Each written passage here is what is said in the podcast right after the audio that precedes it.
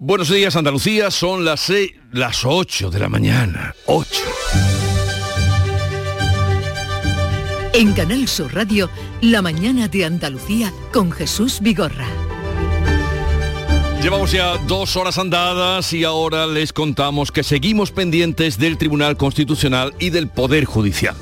El Gobierno registrará mañana con toda probabilidad, una proposición de ley con el contenido de las enmiendas que ha paralizado el Tribunal Constitucional y que afectan a su propia renovación. Será por la vía de urgencia, por lo que el Pleno aprobará este jueves definitivamente la supresión del delito de sedición y la rebaja del de malversación. Pedro Sánchez responde esta mañana en la sesión de control en el Congreso. Por la tarde tendrá el último cara a cara, el último cara a cara del año en el Senado con Núñez Feijo. A mediodía comienza el debate final de los presupuestos de la Junta de Andalucía para el año 2023 en el Parlamento andaluz. Las cuentas que superan los 45.600 millones de euros se aprobarán de manera definitiva mañana. En el Pleno del Senado han quedado definitivamente aprobados ya este martes los presupuestos generales del Estado para el año que viene. Y buena noticia, el acelerador de partículas irá a Granada al quedarse sin competidores, por lo que la localidad de Escúzar albergará el laboratorio de fusión nuclear IFIMI Dones. Japón se ha retirado y se ha interesado en participar en el proyecto granadino que comenzó su andadura hace cinco años y que sigue adelante. Y esta noche, a las 10 y 48 minutos, o sea, a las 11 menos 12 minutos, entra el invierno. Hoy es el día más corto del año y a partir de mañana los días empiezan a alargarse a tener más minutos de luz. Enseguida hablamos de estas y otras noticias, antes la información del tiempo. La mañana de Andalucía. Social Energy. La revolución solar ha llegado a Andalucía para ofrecerte la información del tiempo. Miércoles 21 de diciembre, último día del otoño, que amanece con brumas y nieblas matinales sin descartar precipitaciones débiles y ocasionales a primera hora, abriéndose en general claros por la tarde. En la vertiente mediterránea se esperan intervalos de cielos nubosos. Las temperaturas mínimas irán en descenso en el tercio occidental y en ascenso en el resto de Andalucía. Los vientos van a soplar de componente oeste. Llegó el mes más mágico. Brinda por un nuevo año sin subidas en tu factura de luz. Ilumina tu hogar de noche y día consumiendo tu propia energía con primeras marcas y hasta 25 años de garantía. Descubre cuánto puedes ahorrar gracias a los paneles solares. Socialenergy.es o 955 44 11 11 y aprovecha las subvenciones disponibles. La revolución solar es Social Energy.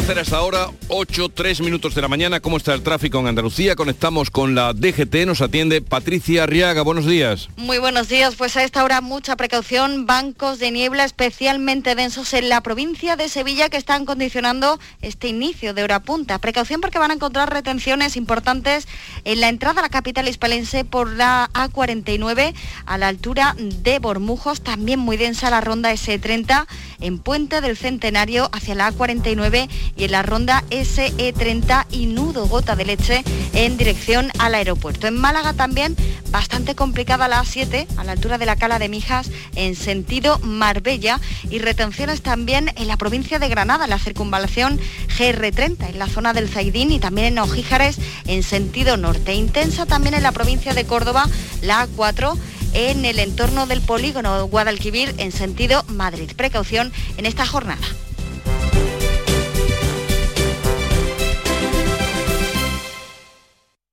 ¿En qué capítulo de tu vida estás ahora? ¿Quieres hacer una reforma cambiar de coche? ¿Tus hijos ya necesitan un ordenador para cada uno? ¿O quizás alguno ya empieza la universidad? ¿Habéis encontrado el amor y buscáis un nidito? En Cofidis sabemos que dentro de una vida hay muchas vidas y por eso llevamos 30 años ayudándote a vivirlas todas. Cofidis, cuenta con nosotros. Somos la generación más inclusiva y diversa de toda la historia. Compartámoslo, gritémoslo, démoslo todo, sintámonos orgullosos. Pero sobre todo, aprovechémoslo.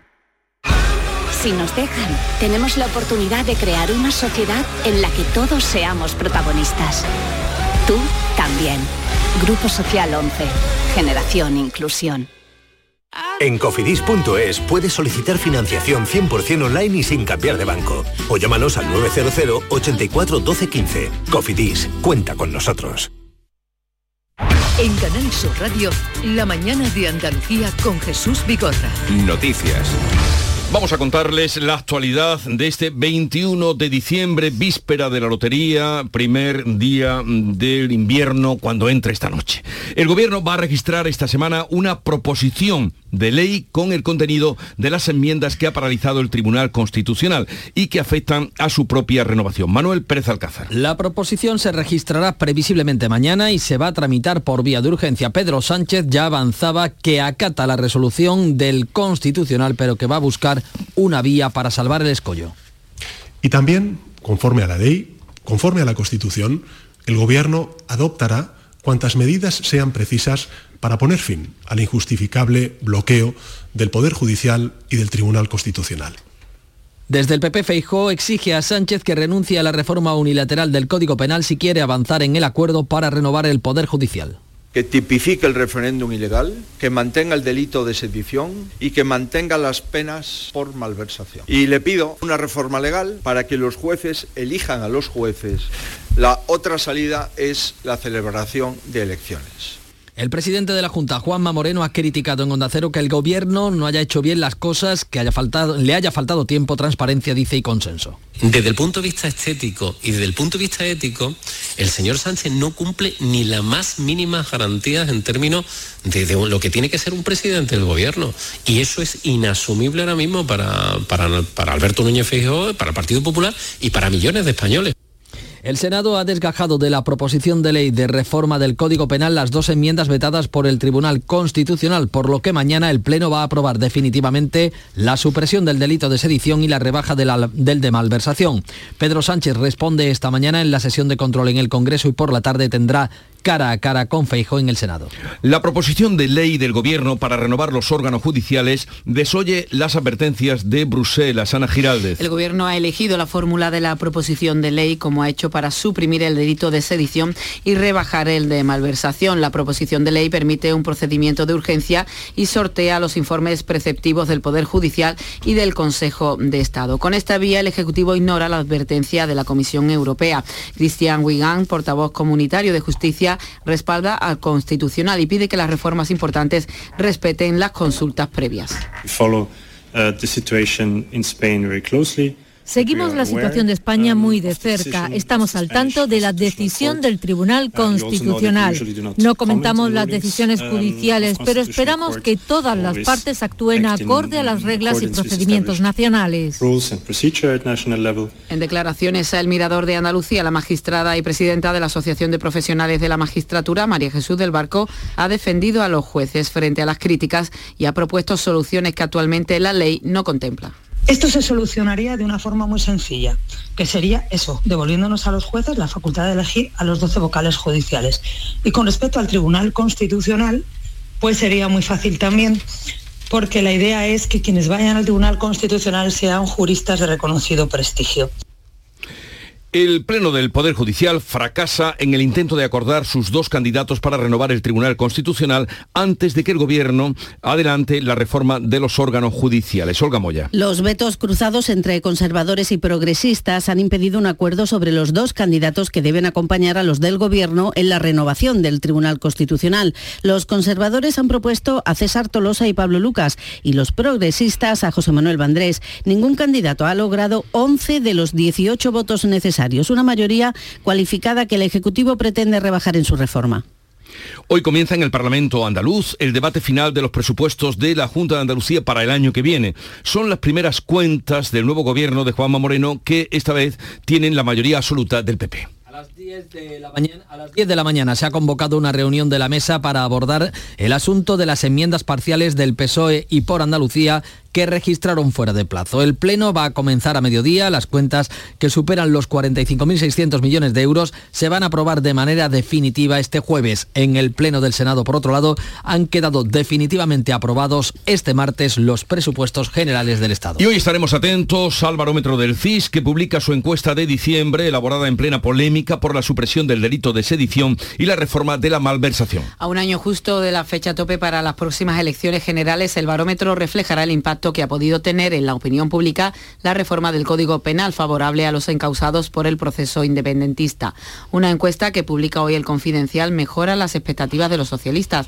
Sánchez recorta distancias y crece casi dos puntos y ocho escaños hasta los 108 en dos semanas, aunque sin recibir nada de la derecha. El PP ganaría las elecciones con 121 diputados, el 29,4% de los votos y necesitaría a Vox para gobernar. La patronal COE, que ya anunció que rompía relaciones con Yolanda Díaz, no acudirá hoy a la reunión convocada por el Ministerio de Trabajo para negociar la subida del salario mínimo. El presidente de la COE, Antonio Gramendi, asegura que es un asunto ajeno al diálogo social y acusa a Yolanda Díaz de impulsar la reforma sin informarles y de manera unilateral. Parece gravísimo el que se cambie un acuerdo, aunque se diga que no hace falta o que, eh, bueno, la Junta Directiva decidirá y estamos esperando a ver qué dice la Junta Directiva al respecto. Contestaremos por escrito lo que nos ha mandado por escrito. El Consejo de Ministros ha tenido que modificar el plan de recuperación para cumplir con las exigencias de Bruselas sobre los fondos Next Generation. Negocia más tiempo para las reformas acordadas para recibir esos fondos. El Consejo de Ministros ha presentado el proyecto de adenda al plan que va a enviar en los próximos días a la Comisión Europea y que incluye inversiones y reformas adicionales para la movilización del total de las transferencias y préstamos asignados a España de los fondos Next Generation. La vicepresidenta Nadia Calviño explica que la mayor parte se va a destinar a reforzar los 11 proyectos estratégicos para la recuperación y la transformación económica. Los PERTE. El proyecto de adenda que hoy presentamos movilizará el total de los 160.000 millones de euros asignados a España. Al añadir a lo que ya se aprobó en julio de 2021 más de 94.300 millones de euros en transferencias y préstamos. Por un lado, las transferencias adicionales de 7.700 millones de euros irán destinadas a reforzar los PERTES con más impacto sobre nuestra eh, industria y nuestra autonomía estratégica. El Banco de España recorta al 1,3% el crecimiento del Producto Interior Bruto, una décima menos de lo que preveía. Apunta a un duro inicio de 2023 con inflación elevada, subida de tipos y escasa confianza, aunque no espera que entremos en recesión. El Consejo de Gobierno aprueba un aumento de hasta el 45% de la renta mínima de inserción de Andalucía y una oferta de 1.843 plazas de empleo público para 2023. La subida de la renta mínima pretende compensar la subida de los precios y equipararla al resto al ingreso mínimo vital del Estado. La consejera de Igualdad, Loles López, explica que las ayudas suben de 451 a 533 euros por persona. Se añade un 30% por cada miembro de la familia y un 22% para las monoparentales y para la discapacidad. Hemos adaptado la renta autonómica a la realidad actual de las familias andaluzas vulnerables y además lo hemos hecho en un tiempo récord. ¿Por qué? Pues porque la prioridad es atender a las familias más vulnerables y no pueden esperar un año, año y medio, que es lo que tarda una ley. El Consejo de Gobierno también ha aprobado una oferta de 1.843 plazas de empleo público. Además, cerca de 400 docentes de refuerzo se van a incorporar en enero para atender a los alumnos más vulnerables. Granada se queda sin competidores para acoger el acelerador de partículas. Japón se ha retirado y se ha interesado en participar, no obstante, en el proyecto del municipio granadino de Escúzar. Laura Nieto. El proyecto DONES, que ya consiguió que Croacia participe con el 5% del presupuesto, negocia ahora con Suecia, Italia y Polonia, pero con la Unión Europea y Japón se espera un próximo acuerdo. Ángel Ibarra es director del consorcio. La Unión Europea de alguna manera se eh, apoya eh, la propuesta española de construir esto eh, aquí lo antes posible y la semana pasada, sin ir más lejos, tuvimos también una reunión con nuestros colegas eh, japoneses en los que eh, mostraron su interés en estudiar la posibilidad de participar en el proyecto. El Consejo de Seguridad Nuclear, que visitó ayer las instalaciones en Escruzar, asegura que el acelerador de partículas será una infraestructura singular que no existe en ninguna parte del mundo. Perdón, Laura, ¿has terminado? Sí, bueno, le iba a dar paso a un consejero ah. del Consejo Superior eh, del, Consejo de Seguridad Nuclear, a Francisco Castejón. Lo escuchamos. Y es que esta instalación es nueva, es novedosa, no hay otra igual en el mundo. Entonces plantea desafíos de conocimiento pues tanto para su operación normal como para su licenciamiento. ¿no? Se prevé una inversión de 700 millones en obras civiles. Gracias, Laura. La Junta reclama la retirada inmediata de una campaña avalada por el Ministerio de Derechos Sociales de Unidas Podemos, que acusa a la agricultura española de explotación laboral. Su lema es la explotación laboral, dos puntos, el ingrediente secreto de la alimentación. Huelva Sonia Vela. La campaña Justicia Alimentaria, avalada por el Ministerio de Ione Belarra, asegura que el ingrediente secreto en la alimentación española es la explotación laboral en el campo. La consejera de Agricultura de la Junta de Andalucía, Carmen Crespo, ha pedido la retirada inmediata de lo que considera un ataque frontal a la agricultura andaluza. Comienza hoy el invierno en el hemisferio norte. Las lluvias del final de este año han aliviado los embalses. Es el día más corto del año. A las 22 horas y 48 minutos entra el invierno. Estamos, por tanto, a punto de despedir el otoño, que en los últimos días nos ha dejado lluvias abundantes y que han dejado los embalses casi al 27% de su capacidad, con 487 hectómetros almacenados más en comparación a los registros de la semana anterior. Suman un total de 2.999 2.999 hectómetros cúbicos. Vamos a saludar a Joaquín Páez, presidente de la Confederación Hidrográfica del Guadalquivir. Señor Páez, buenos días. Hola, muy buenos días a todos y todas. Han cambiado las cosas desde la última vez que hablamos. Bueno, mm, ha llovido más. ha llovido, hemos tenido una semana que ha llovido, pero han cambiado relativamente poco. Necesitamos mucho más agua, mucho más cambio. Cuéntenos usted cuál es la situación, cómo estamos ahora.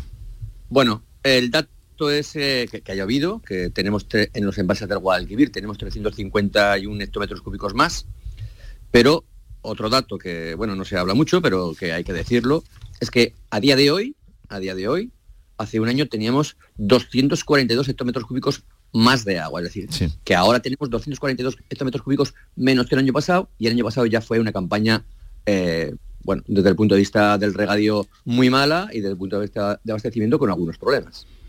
Con lo que ha llovido, eh, ¿se puede dar agua al regadío o, se mantienen las restricciones que había hasta ahora?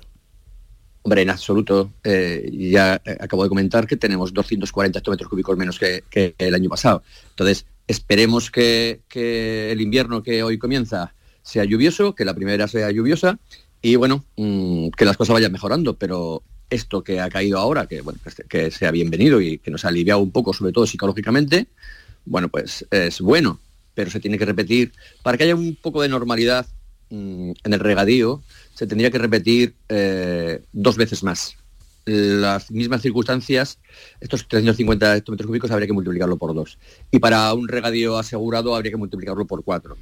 Entonces, bueno, pues nos faltan para un regadío asegurado 1.400 hectómetros cúbicos, ni más ni menos. 1.400 hectómetros cúbicos faltan para el regadío, para atender el regadío. Para para asegurar una campaña de regadío normal, faltan ahora mismo 1.400 hectómetros cúbicos, es decir, eh, cuatro episodios como, como, como el que hemos tenido recientemente.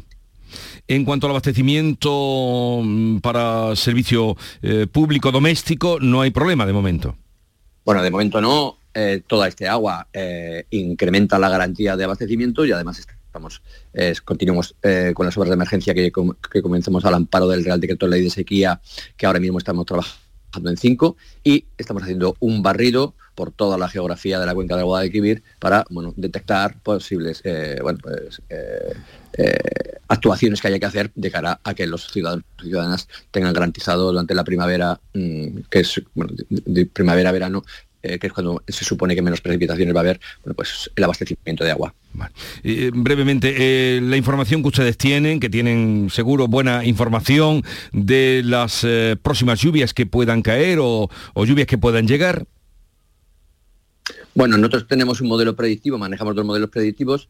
Los dos nos hablan de que este fin de año podría haber precipitaciones, pero bueno, mm, son modelos predictivos. Esperemos que, que no se equivoquen y que pasemos una Navidad mm, pasada por agua, que creo que nos va a venir muy bien a todos y, repito, desde el punto de vista psicológico, sobre todo para los regantes y, para los responsables de los abastecimientos y para nosotros como gestores de, la cuenca, bueno, pues nos viene muy bien este agua, la verdad. Muy bien, pues muchísimas gracias, señor Joaquín Páez, presidente de la Confederación Hidrográfica del Guadalquivir. Buenos días y feliz año. Igualmente para todos y todas. Gracias. Eh, no olviden lo que nos ha dicho. Psicológicamente estas aguas nos han venido muy bien, pero faltan 1.400 hectómetros cúbicos. Faltarían para poder atender el riego. La mañana de Andalucía.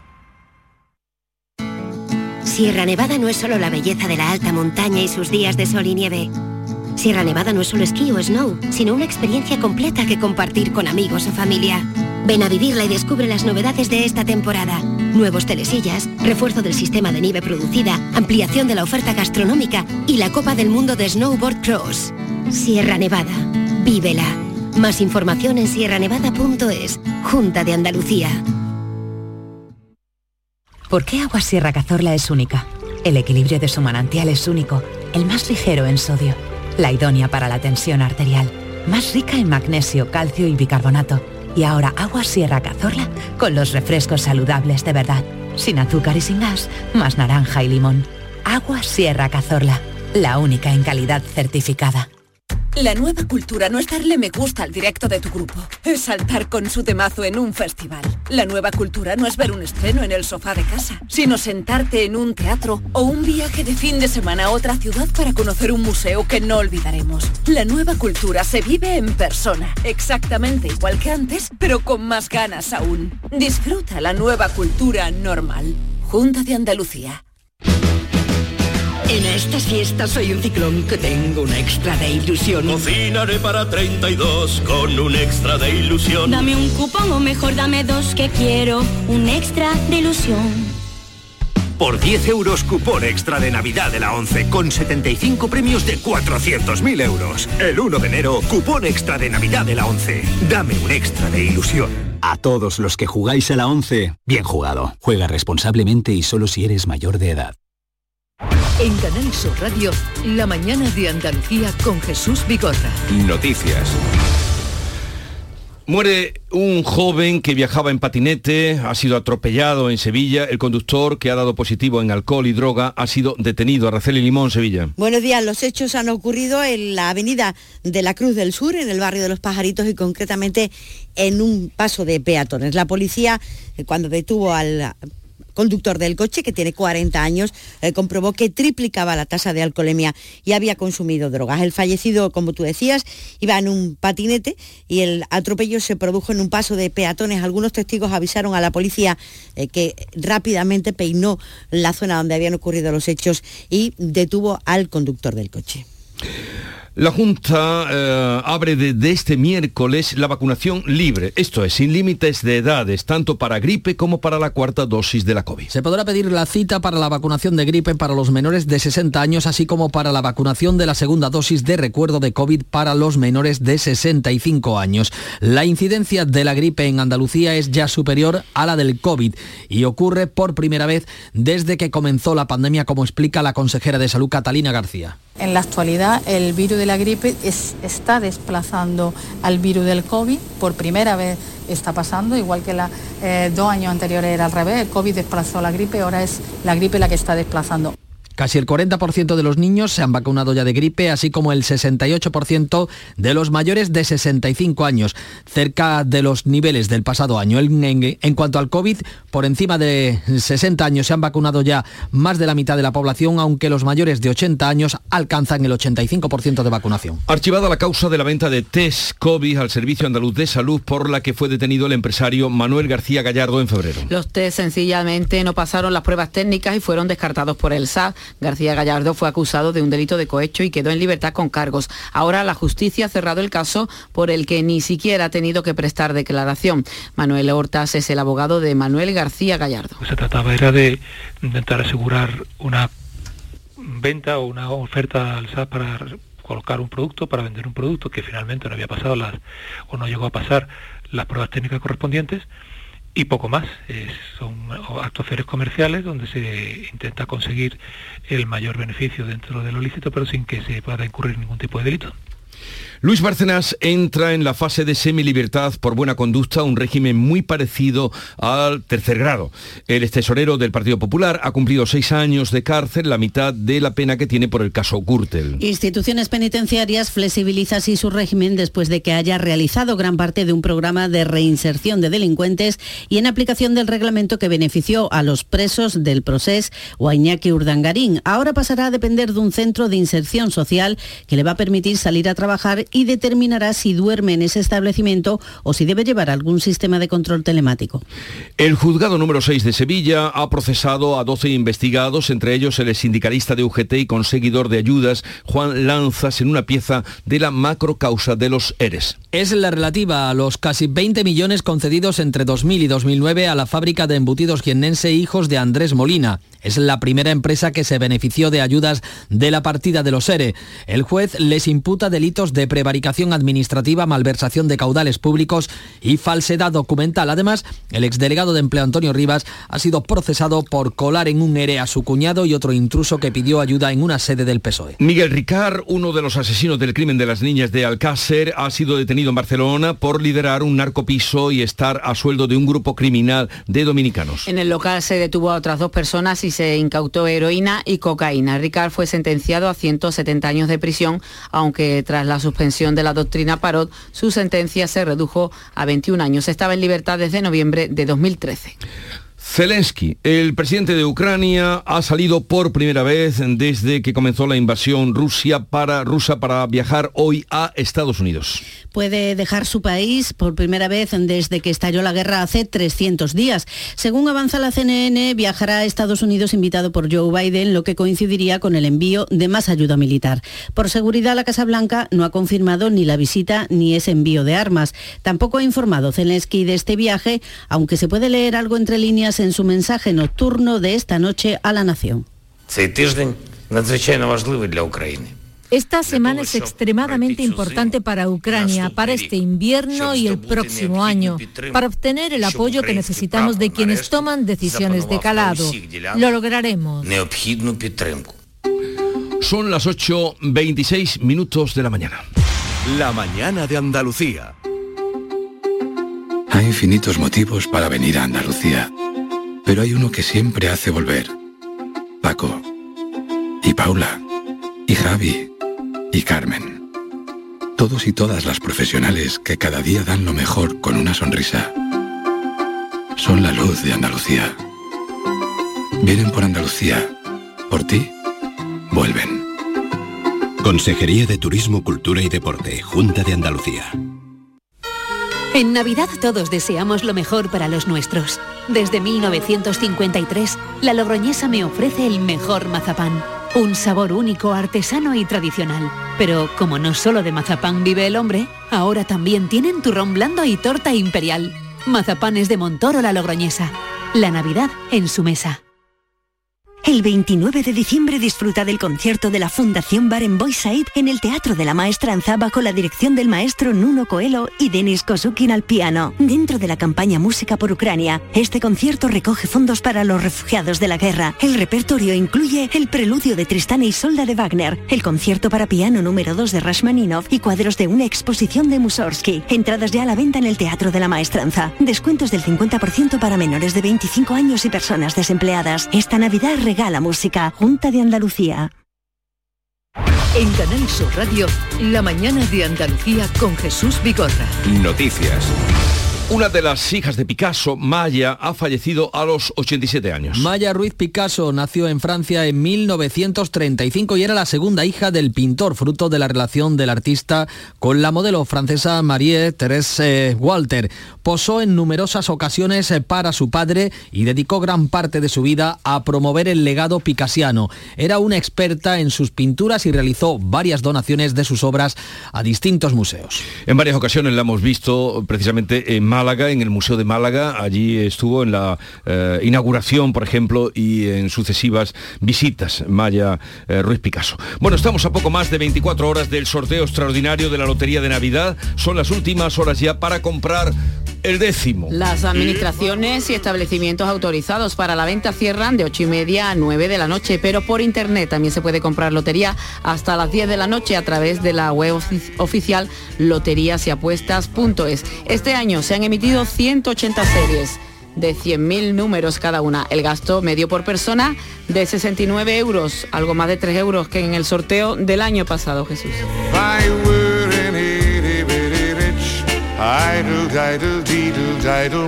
O sea, es la noche y el día que tenemos por delante para soñar, como decía esta canción del violinista en el tejado si yo fuera rico. Antes de que empiece el día de la salud, tenemos el día de la ilusión.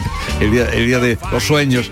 Bueno, ah, en un momento vamos a la tertulia y por cierto aprovecho la ocasión para decirles que mañana haremos un programa especialísimo cerca de ustedes con motivo de la lotería. Llega la información local, ocho y media de la mañana. En la mañana de Andalucía de Canal Sur Radio. Las noticias de Sevilla con Araceli Limón.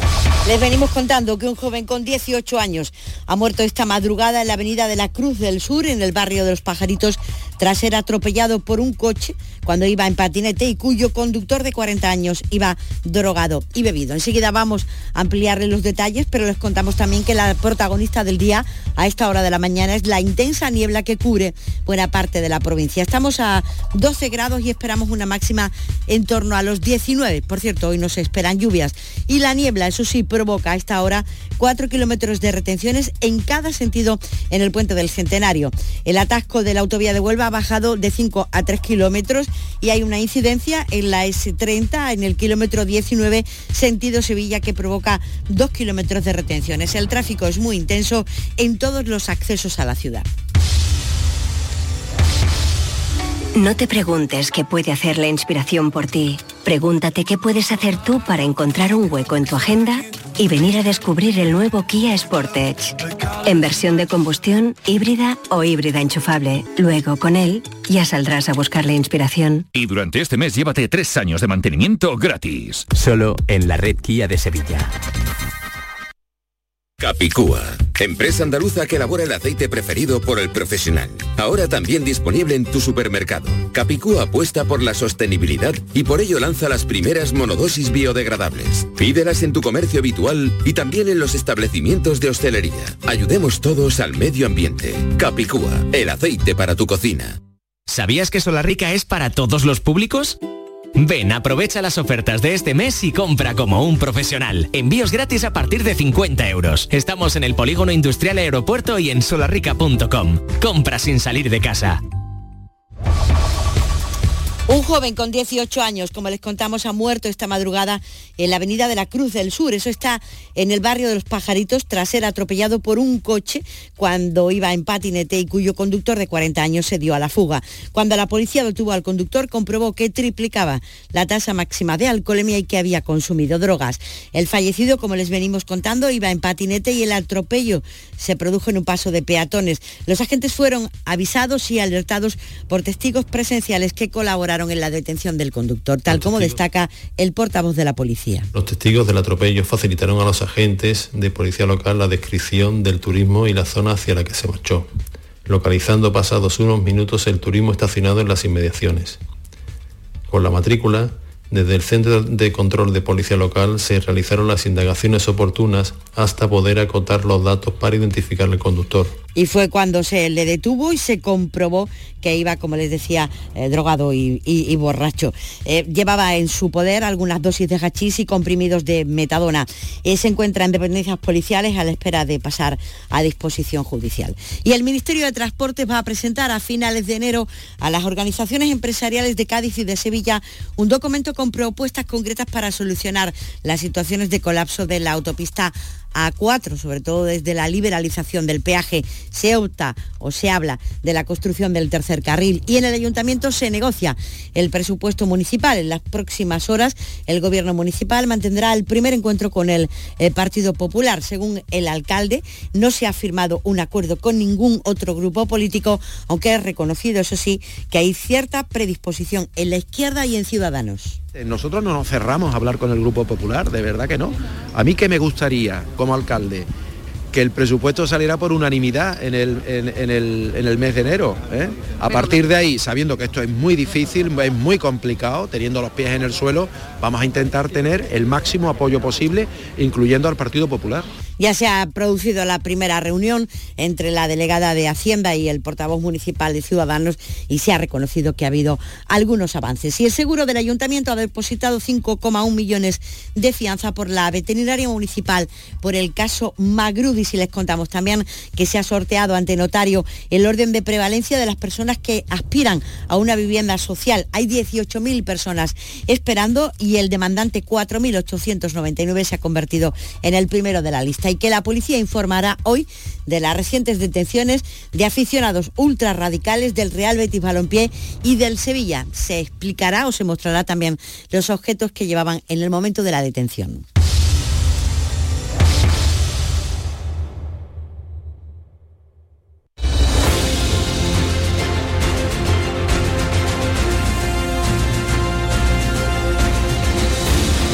8.35 minutos de la mañana. En un momento abrimos tertulia de actualidad sobre los temas que les venimos contando. Hoy con África Mateo, Pepe Landi y José María de Loma. Y también hablaremos en la tertulia con Andrés Ollero, magistrado hoy emérito del Constitucional, que fue magistrado activo en el Constitucional durante nueve años, del 2012 al 2021, y que acaba de publicar un libro que lleva por título Votos Particulares.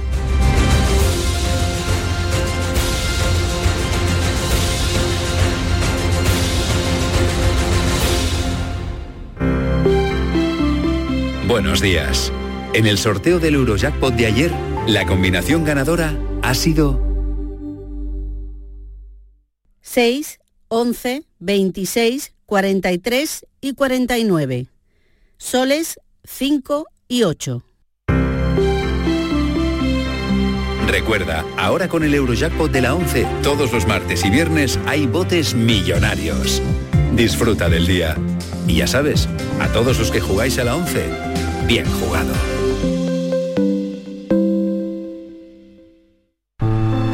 Hay un lugar donde los sentidos se despiertan. Donde todo es como antes. Donde las horas pasan sin darnos cuenta. Brindemos por lo nuestro. Porque hay que perderse para encontrarse. Si podemos desearlo, podemos vivirlo. ¿Y si nos regalamos Úbeda y Baeza? Dos ciudades, un destino. La nueva cultura no es darle me gusta al directo de tu grupo, es saltar con su temazo en un festival. La nueva cultura no es ver un estreno en el sofá de casa, sino sentarte en un teatro o un viaje de fin de semana a otra ciudad para conocer un museo que no olvidaremos. La nueva cultura se vive en persona, exactamente igual que antes, pero con más ganas aún. Disfruta la nueva cultura normal. Junta de Andalucía. En Canal Sur Radio, por tu salud, responde siempre a tus dudas. Hola, hoy miramos por la salud visual, por una enfermedad como el glaucoma, cada vez más frecuente. Nos acompañará la doctora Margarita Cabanás, que nos ilustra sobre la misma y que resuelve tus dudas y preguntas, como siempre, en directo. Envíanos tus consultas desde ya en una nota de voz al 616-135-135. Por tu salud, desde las 6 de la tarde con Enrique Jesús Moreno. Más Andalucía, más Canal Sur Radio. Llegó el mes más mágico. Brinda por un nuevo año sin subidas en tu factura de luz. Ilumina tu hogar de noche y día consumiendo tu propia energía con primeras marcas y hasta 25 años de garantía. Descubre cuánto puedes ahorrar gracias a los paneles solares. Socialenergy.es o 955 44 11 11 y aprovecha las subvenciones disponibles. La revolución solar es Social Energy.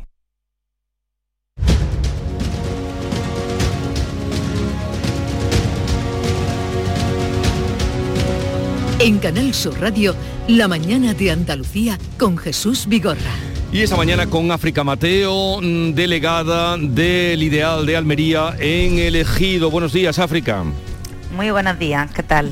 ¿Qué tiempo tenéis por ahí? Eh, ¿Niebla, agua? Mm, ¿Qué tenéis?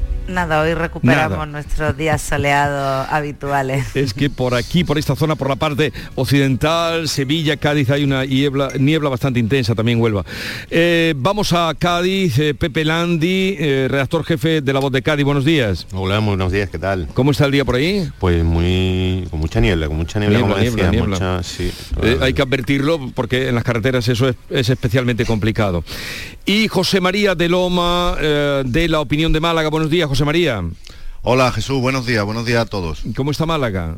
Pues tenemos algo de nubes, pero está soleado en general. Soleado, Sí. soleado. Sí. Bueno, un momentito porque voy a saludar a un invitado y luego entramos nosotros en los temas que vamos a tratar. Eh, Andrés Sollero es magistrado emérito del Constitucional, del Tribunal Constitucional. Fue magistrado eh, de este tribunal en activo, eh, podemos decir, del año de julio de 2012 a 2021. Y acaba de publicar un libro que lleva por título Votos Particulares, un libro donde audita sus aportaciones al alto tribunal. O sea, él mismo se eh, autoaudita. Ese libro se va a presentar hoy a las siete y media en el Colegio Notarial de Sevilla, sede de la Real Academia mm, Sevillana de Legislación y Jurisprudencia, siete y media de la tarde. Señor Andrés Ollero, buenos días. Buenos días. ¿Usted mantiene o quiere eh, contrarrestar con este libro esa clasificación que hay, eh, que hoy se puede ver en toda la prensa, como cada día, pero hoy más, entre eh, esa división entre jueces conservadores y jueces progresistas? Sí, en efecto, en la contraportada del libro, pues digo que soy consciente de que muchos ciudadanos piensan que durante estos nueve años me han estado llamando por teléfono desde el partido que me propuso, al que yo dejé, por cierto, de, militar, eh, para darme instrucciones sobre lo que tenía que hacer o no hacer. Y la verdad es que a mí solo me llamaron una vez y fue para decirme que admitían el veto que había puesto Rubalcaba para que yo fuera presidente del tribunal porque me tocaba, vamos, simplemente por las normas no escritas de la casa. Y se quedó sin ser presidente. Pero usted también fue diputado, eh, es, es granadino, o por Granada fue usted diputado muchos años, eh, o sea que usted militó políticamente. Y, y, mm, una persona como usted u otros que hayan estado en la política activa y en el fragor de la política, eh, luego cuando llegan a- al Tribunal Constitucional, que fue donde usted llegó, mm, ¿cómo se comporta? Bueno, pues llegan cargados de experiencia, ¿no?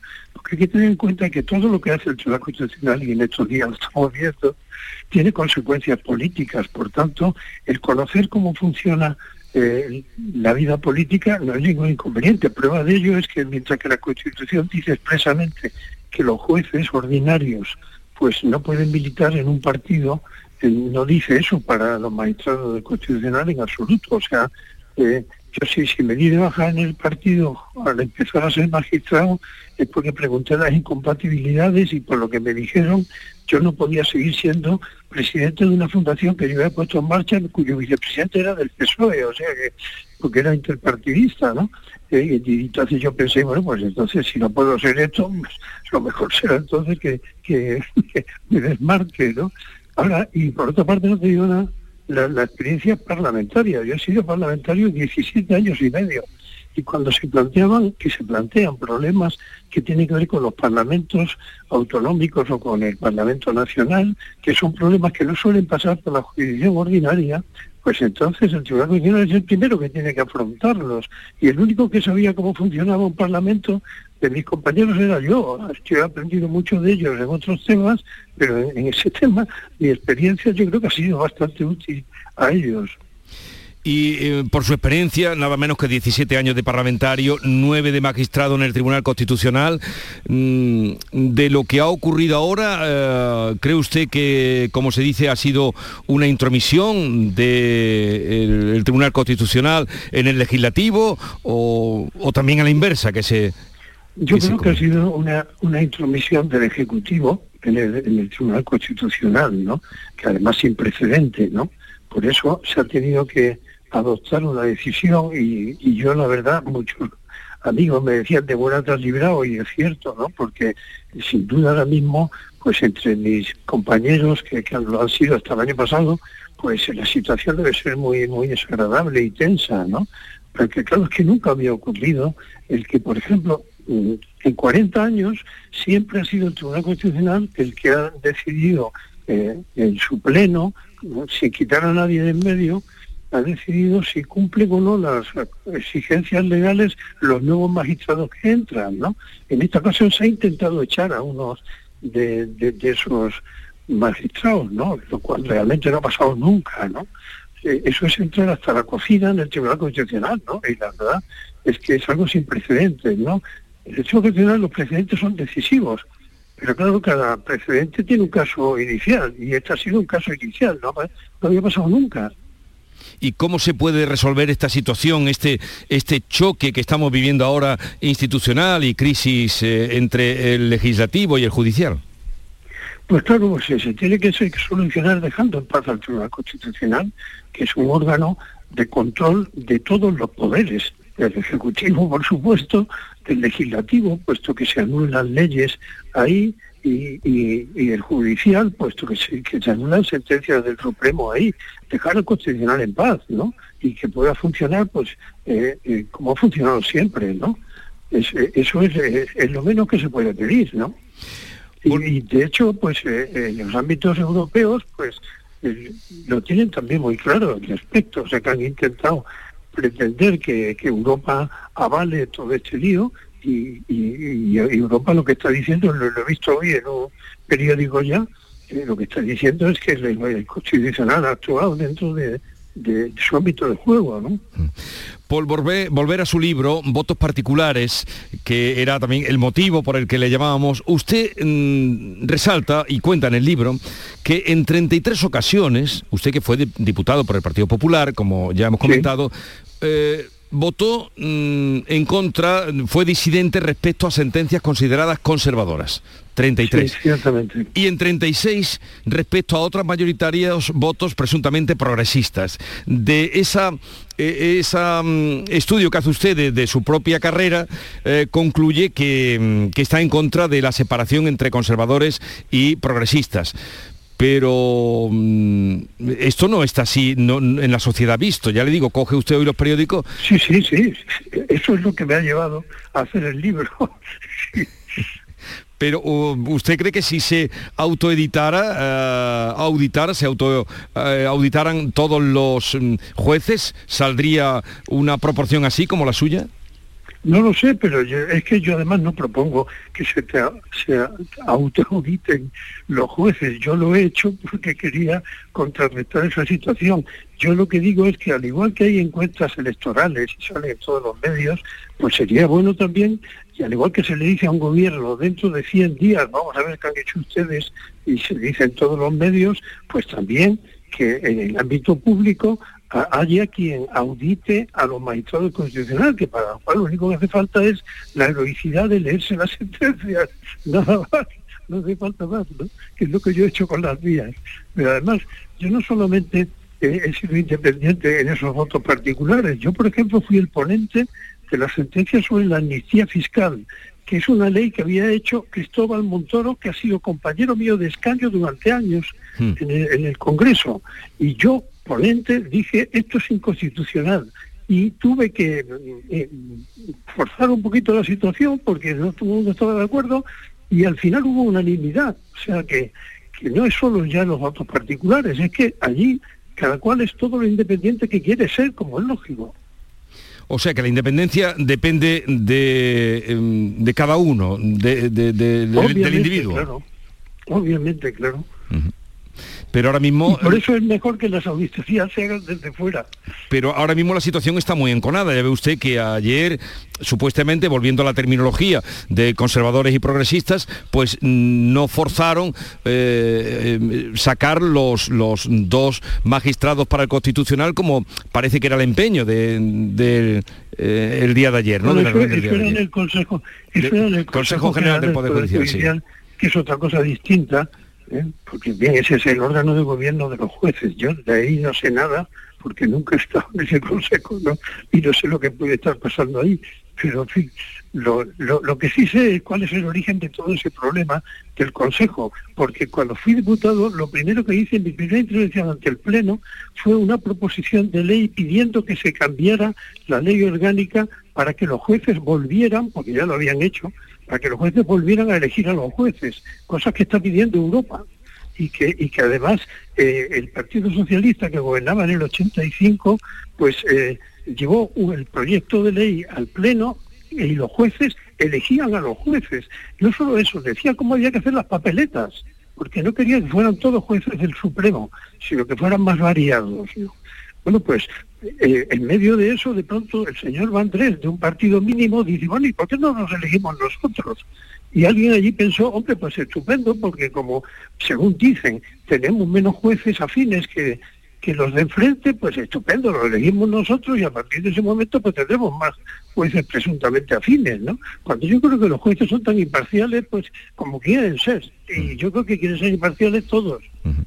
Bueno, ¿qué va en el comportamiento de cada uno? Andrés Ollero, eh, votos particulares, el libro que se va a presentar hoy a las siete y media en el Colegio Notarial de Sevilla. Gracias por atendernos. Señor Ollero, un saludo y buenos días. gracias a ustedes. Adiós, buenos días. Muchísimas gracias.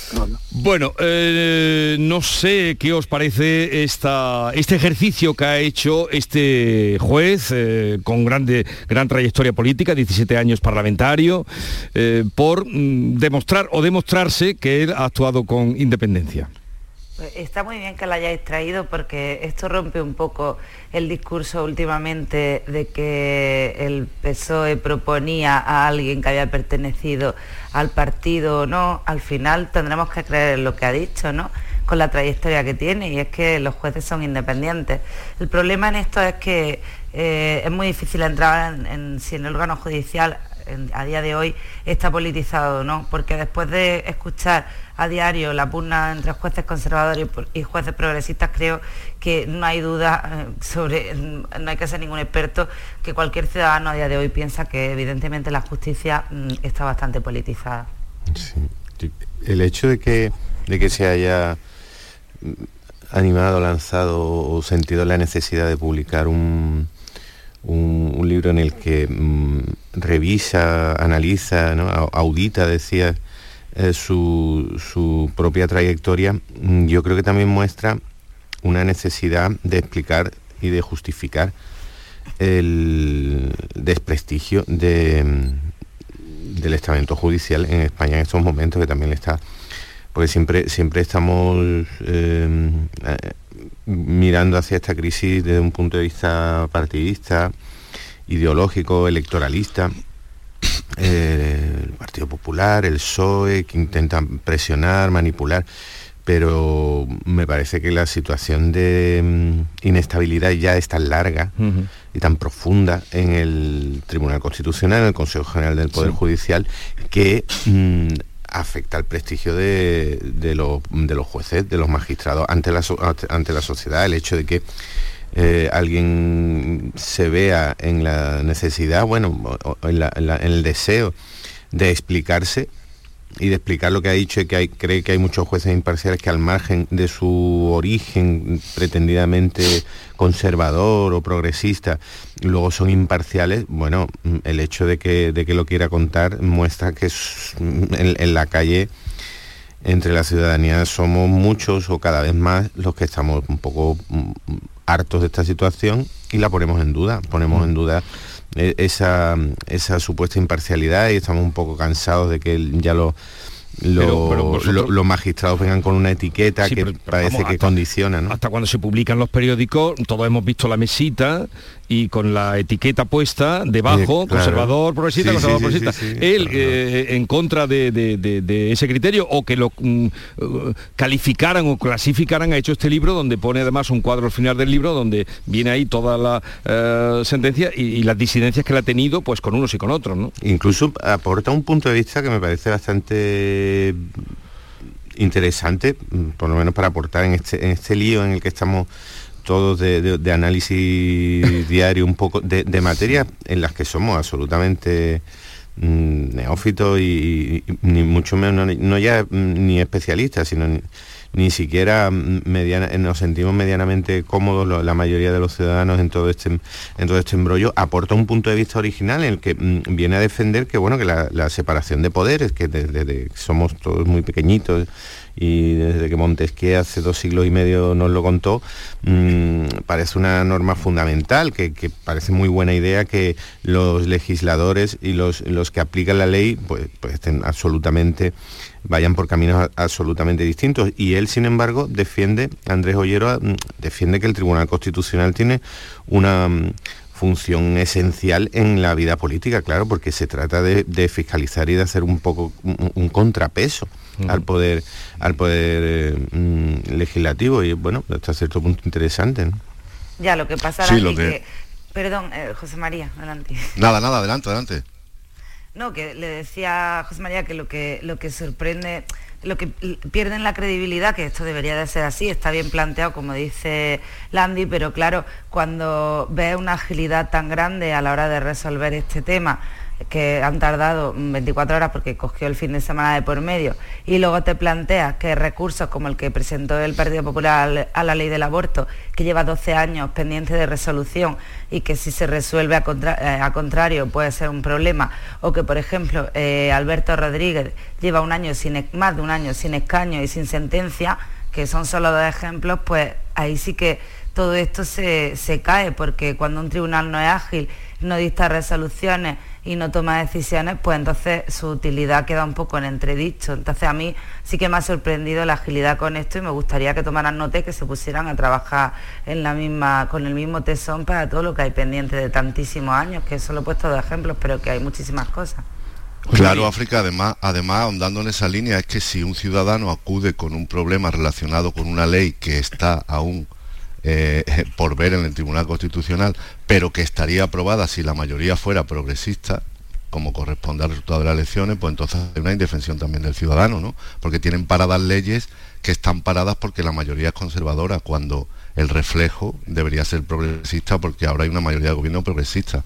Pero bueno, lo de Ollero yo creo que está muy bien porque es como un balance de gestión que demuestra que se puede discrepar, ¿no? Él ha, ha dicho 33 veces en contra de, postulados conservadores, está muy bien. Lo que pasa es que, claro, esa, además él ha sido muy brillante en sus votos particulares, como aquellos que hacía sobre el estado de alarma y de excepción, creo recordar. Pero es que la, independencia parece un poco que los jueces, la mayoría, la demuestran una vez elegidos y son elegidos por no ser independientes. Quiero decir, a veces son elegidos porque han estado en política y entonces eh, lo bueno sería que fuera siempre. De todas maneras, el Tribunal Constitucional eh, también ha invadido un poco al Poder Ejecutivo y no a la inversa, porque claro, vamos a ver, en un órgano colegiado, cuando hay una votación que te afecta, lo mínimo que tú puedes hacer es abstenerte o no estar presente. Y sin embargo, en esa votación están presentes los señores que tienen que votar sobre si ellos mismos son recusados. Es decir, es que esto es todo muy anormal, es todo muy, muy disfuncional. Eh, en fin, es un poco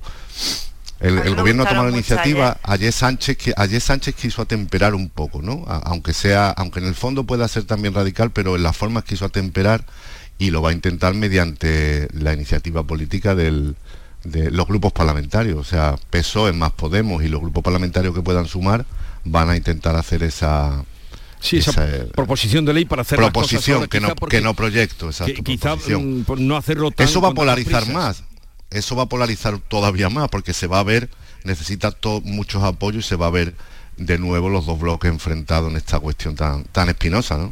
pero al hilo de lo que decía José María, a mí me, resultó ayer casi irónico que pidieran abstenerse a, a Clara Martínez de Careaga por ser mujer de Conde Pumpido, cuando precisamente lo que tú decías, dos señores, dos magistrados, eh, cuyo mandato está más que caducado, votaron en una cosa que les afectaba directamente, que era intentar renovar sus dos asientos. En esto me gustó mucho las declaraciones que hizo ayer Miguel Ángel Revilla, que, que a veces atina y atina además con el gracejo que tiene. Decía, es como a mí que me encanta ser presidente de Cantabria, de repente, ahora en el mes de mayo Claro. decido que no voy a convocar elecciones porque me gusta mucho estar aquí de presidente Claro, sí. y ya está, y lo hago por las bravas. Dice, lo- la diferencia es que si yo hago eso al día siguiente estoy esposado y esta gente lo puede hacer sin ningún tipo de... Bueno, un segundo porque vamos a adelantar un poquito eh, el breve boletín, adelanto del día, porque vamos a conectar luego unos minutos eh, el inicio de eh, la comparecencia de Pedro Sánchez en la sesión de control al gobierno, que seguro que os va a ser de atractivo también y va a estar calentita. Eh, Jorge, ya está por aquí, Jorge González, buenos días. ¿Qué tal Jesús? Buenos días. Bueno. Seguiremos muy pendientes hoy de primero de esa comparecencia de Pedro Sánchez, también de las más reacciones políticas que va a haber en torno al Tribunal Constitucional y al Poder Judicial. Recordamos que el Gobierno va a registrar mañana una proposición de ley con el contenido de las enmiendas que ha, para- eh, que ha paralizado el Alto Tribunal y que afectan a su propia renovación. Eso será previsiblemente mañana. Hoy, este mediodía, comienza el debate final de los presupuestos de la Junta para 2023. Son las primeras cuentas de Juanma Moreno con mayoría absoluta del Partido Popular. Hoy también estaremos atentos al barómetro del CIS, que publica su encuesta de diciembre, elaborada en plena polémica por la supresión del delito de sedición y la reforma de la malversación. Y de la reunión convocada también por el Ministerio de Trabajo para negociar la subida del salario mínimo. Un encuentro del que se ha desmarcado el presidente de la patronal, Antonio Garamendi, que asegura que la subida del salario mínimo no es un asunto o es un asunto ajeno al diálogo social. La Junta, recordamos también, abre desde hoy la vacunación libre sin límite de edad, tanto para la gripe como para la cuarta dosis del COVID. Recordamos que esta noche, a las 10 y 48 minutos de la noche, entrará el invierno. Por lo tanto, a partir de este jueves, los días empiezan a ser un poquito más largos, a tener un poquito más de luz. Y estamos a poco más de 24 horas del sorteo de Navidad. Recordamos que hasta esta noche se pueden comprar los décimos, si no lo han hecho, 8 y media, 9 en las administraciones de lotería, hasta las 10 en Internet. Pues enseguida vamos a repasar todos estos asuntos con Pepe Landi, África Mateo y José María de Loma, algunos de los que nos apuntaba ahora Jorge González y, y será en un momento